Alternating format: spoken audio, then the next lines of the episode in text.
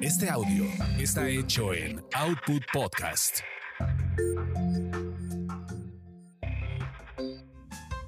Pero qué necesidad, no te vayas, porque al regreso Joel O'Farrilly nos trae todos los chismes en Quizá hablemos de ti.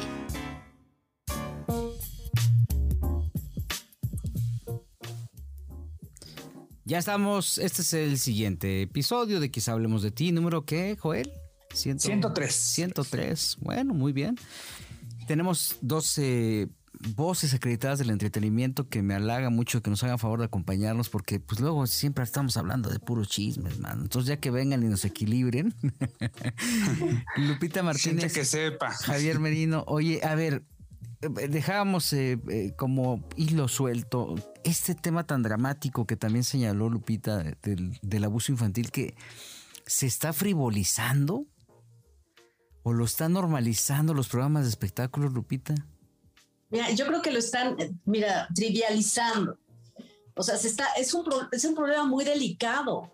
Y lo que están haciendo es emitir sin ningún tipo de preparación los conductores de programas de espectáculos y de entretenimiento opiniones sobre la víctima, sobre si miente, sobre si no miente, sin saber eh, sin saber cómo transforma, cómo eh, se modifica la conducta de una persona que ha sufrido abuso, sin, sin tener la menor idea. Y entonces se duda de la veracidad de una víctima, se duda de la capacidad de educación.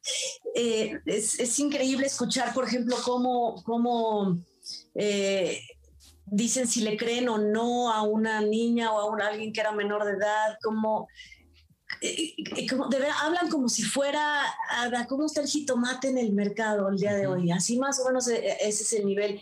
escuchas, por ejemplo, a Gustavo Adolfo satanizar a un abuelo. Y la verdad, no estábamos ahí cuando el señor hizo lo que dice su nieta que hizo. Pero por otro lado, en otros programas dicen que Frida Sofía seguramente miente. Lo que es que tampoco estábamos en el... Y la cosa es que son, es como, son dinámicas familiares muy delicadas, como todas las de las familias, de, todas las familias del mundo, pero porque ah, decían, siempre dicen que hay dos tipos de familias, las que son disfuncionales y las que creen que no lo son.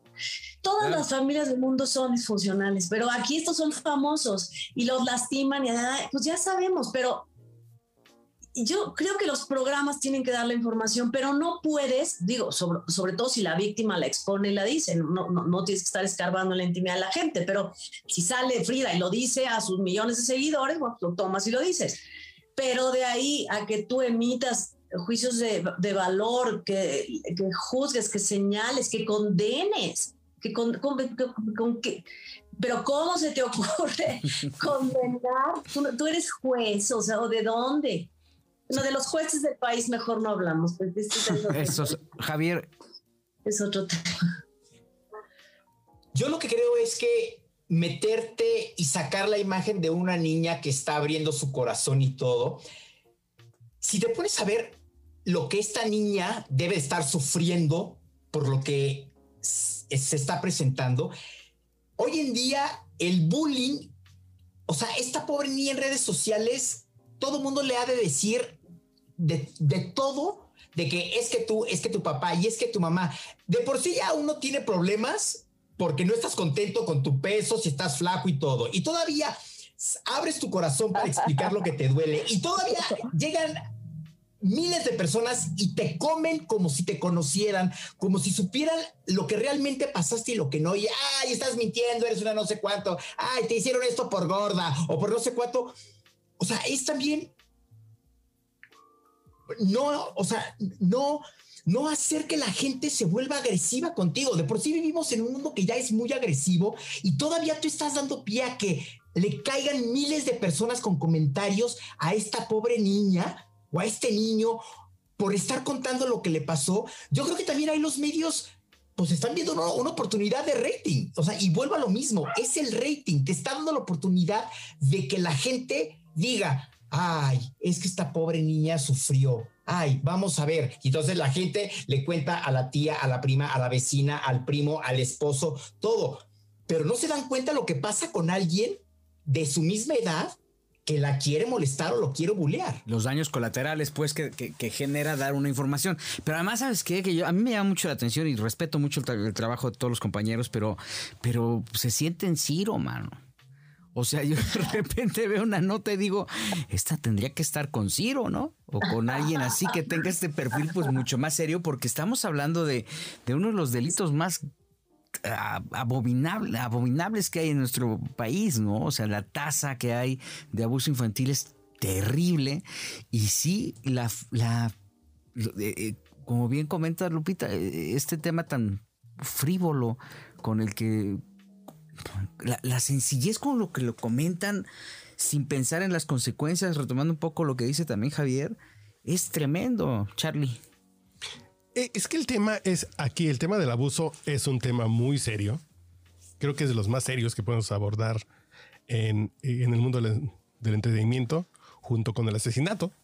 Claro. Creo que son los dos que serían los más profundos, pero en el momento que decimos se trivializa, sí, pero a lo mejor una niña está viendo, ventaneando, está viendo, venga la alegría, está viendo, bueno, venga la alegría, ya dijimos que nadie lo ve, eh, hoy. Y por ejemplo, puede decir, me está pasando lo mismo, mi abuelo me tocó. Sea cierto o no. Entonces no es tan malo darle visibilidad, pero también decir, hablamos de embarazos, divorcios, infidelidades.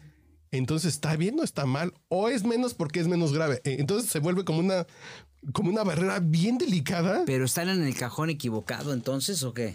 No, yo creo que es un entretenimiento a lo mejor que la labor aquí es dar como la educación, a ver, no sabemos si ah, lo hizo o no. A ver, Javier, tú, tú, tú que eh, ves mucha tele internacional, o sea, gringo, ¿cómo trata este tipo de temas? Mira, yo aquí, allá, y antes de responderte, estoy de acuerdo con Carlos. Creo que si tú expones un tema así, puede haber una niña en la que se siente identificada porque su abuelo o porque su papá o porque alguien cercano hizo algo similar y le dé la fuerza de salir adelante y exponer su tema. Sí, eso, eso yo, yo lo admiro, pero todo está en la forma en que lo dices y en cómo lo manejes y si, lo, y si te vas por el lado amarillista y si lo haces una telenovela y si le exageras y bla, bla, bla, bla, bla, ahí es donde a mí ya no me gusta, ya mm. me da miedo, ¿no? Eh, ¿Qué pasa con los medios internacionales? ¿Existen programas de chismes y entretenimiento de la misma manera? Sí. ¿Existen programas de entretenimiento al 100%? en Estados Unidos que son periodísticos al 90%, porque también se meten con vida privada y todo, pero no al grado. Y si lo van a hacer, hacen una investigación para no salir a escupir estupideces y que a la mera hora eso que escupiste sea algo que, pues que hay, pues lo dijiste porque en ese momento lo sentiste, ¿no? Y no sea la verdad. Harvey Weinstein es, es un ejemplo, ¿no, Lupita? Mira, sí, sí, sí, pero a ver, lo, que les discutiría eh, es esto. A ver, primero en Estados Unidos hay una restricción de programas, se advierte, ¿no? ¿Para qué edades son los programas? Aquí se trató de hacer en realidad y no, no siguió, creo que ya no lo han hecho, ya no siguieron haciendo esta restricción. Te voy a decir por qué este ejemplo que ustedes pusieron, Carlos y Javier, que si una niña lo ve, pues sentirse, te voy a decir por qué no. Una niña no tiene el nivel de madurez para entender lo que es abuso. Tendrías que hacerle una descripción dependiendo la edad, si es una menor de cinco años que está todavía en una etapa eh, simbólica, aprendiendo por la experiencia, ¿cómo va a aprender que cuando está viendo ventaneando que un abuelo no sabe? Tendrías que explicarle a esa niña y llevarle, eh, explicarle gráficamente y para, lo que es eso ella no va a saber relacionarlo. Y ahí va a haber un grave problema. perdón que me, interrumpa, Para empezar, ¿qué hace una niña de cinco años viendo ventaneando? O sea, ¿por qué la mamá permite Porque está, en un horario, está en un horario familiar. claro. Y no hay restricción. Y no esa es una. Y dos, eh, cada quien tiene una edad de, cada ser humano, cada persona tiene una edad de madurez mental. Tampoco un adolescente le conviene. Tendrías, y díganme lo que quieran y avientenme jitomatazos si les place. Pero es mucho más orientador un programa de La Rosa de Guadalupe que un programa de espectáculos y de entretenimiento que lanza conceptos como el abuso, como la eh, extorsión, que, no entienden menores de edad que están en su casa, que además antes hacían la tarea viendo ventaneando, pero ya no hacen la tarea, ahora ya están en la tarea. Oye, están Lupita, en la escuela online. Pero la Rosa de Guadalupe sí trae una investigación social, o sea, sí traen un trabajo de escritores muy sólido, ¿no? El, señor Erro se ha preocupado por tener un producto.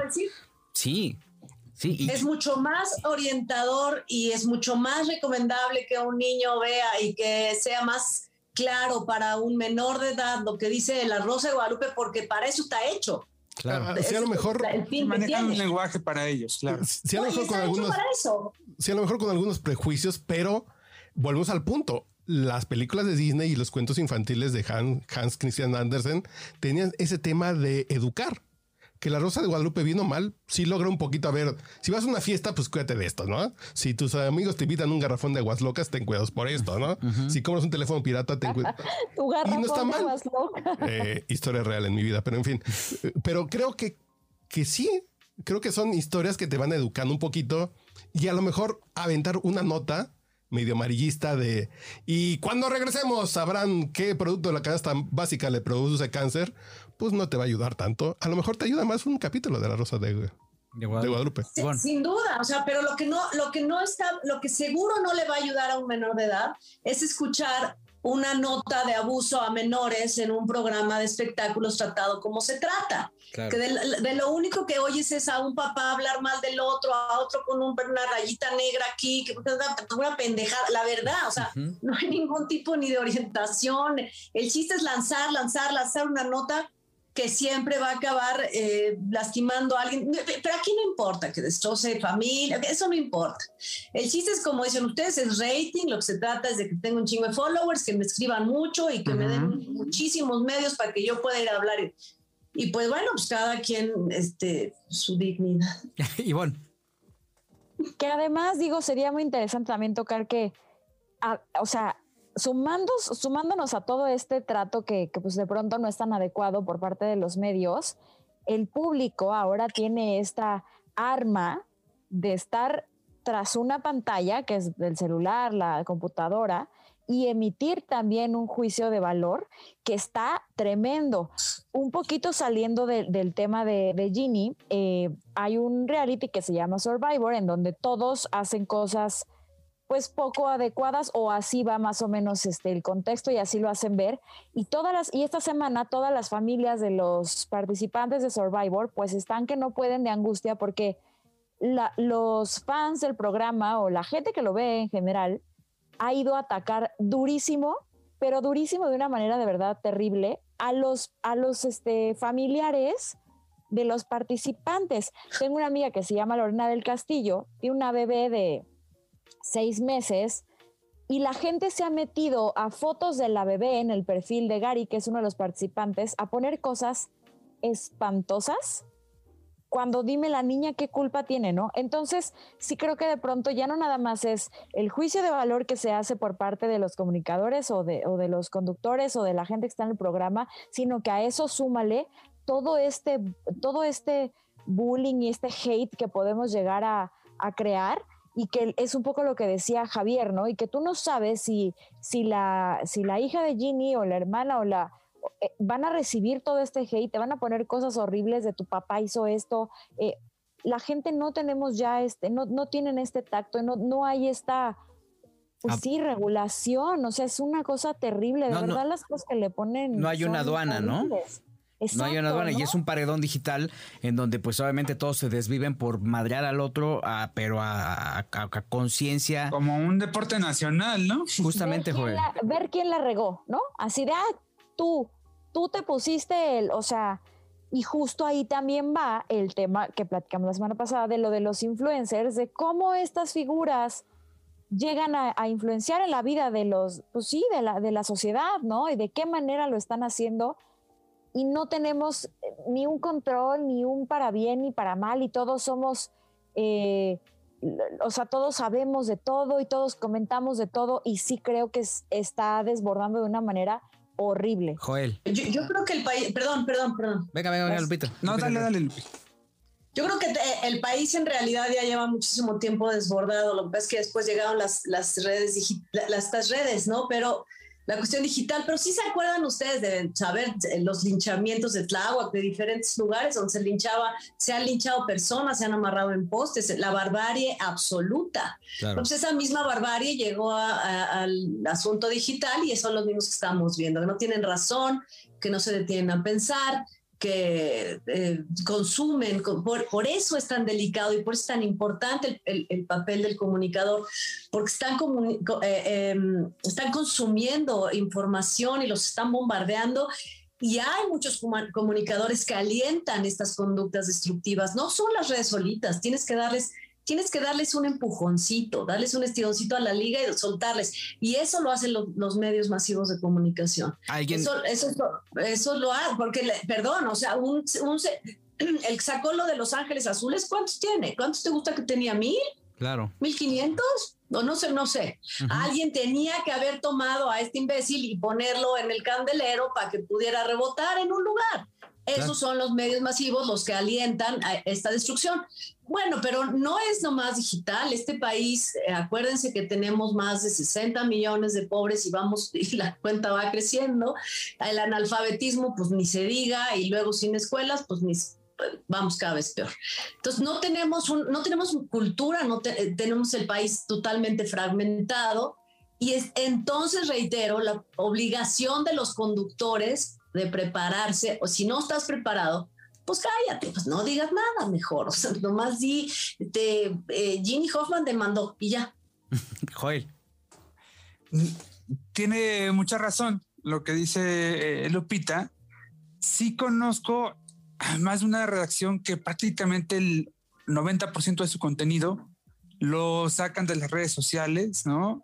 Y lo sacan además mal, ¿no? Y efectivamente lo ponen, este, eh, lo sacan de manera muy tendenciosa. Ahora, me parece muy bajo que eh, los programas, los titulares de estén agarrando eh, casos como el de Frida o ahora como el de Ginny Hoffman para, digamos, como bandera para irte contra el programa, contra la competencia, ¿sabes?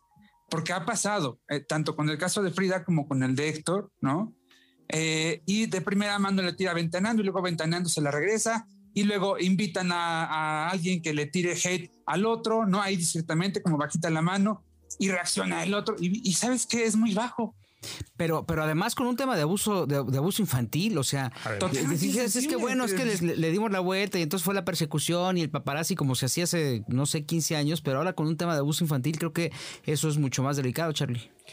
Pero lo que decía Lupita es muy, muy cierto y serio en el sentido de a lo mejor el hinchado en Tláhuac, este marino que fue linchado en Tláhuac ya hace 15 años, fue porque a lo mejor la señora tenía un interés. Yo vendo drogas, soy, soy narcomenudista, me va a venir a hacer ruido. Pues voy a decir, se está robando un niño para que lo linchen, ¿no?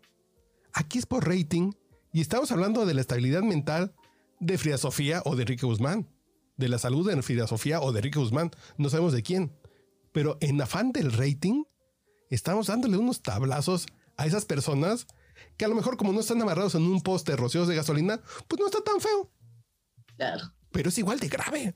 Claro. Es moralmente, es moralmente terrible. Oye, eh, hace muchos años, y tú debes acordarte, Gilberto, hubo un caso que en medio se supo eh, del abuso de un, eh, no era el- una persona del medio del espectáculo con respecto a su hija, ¿verdad?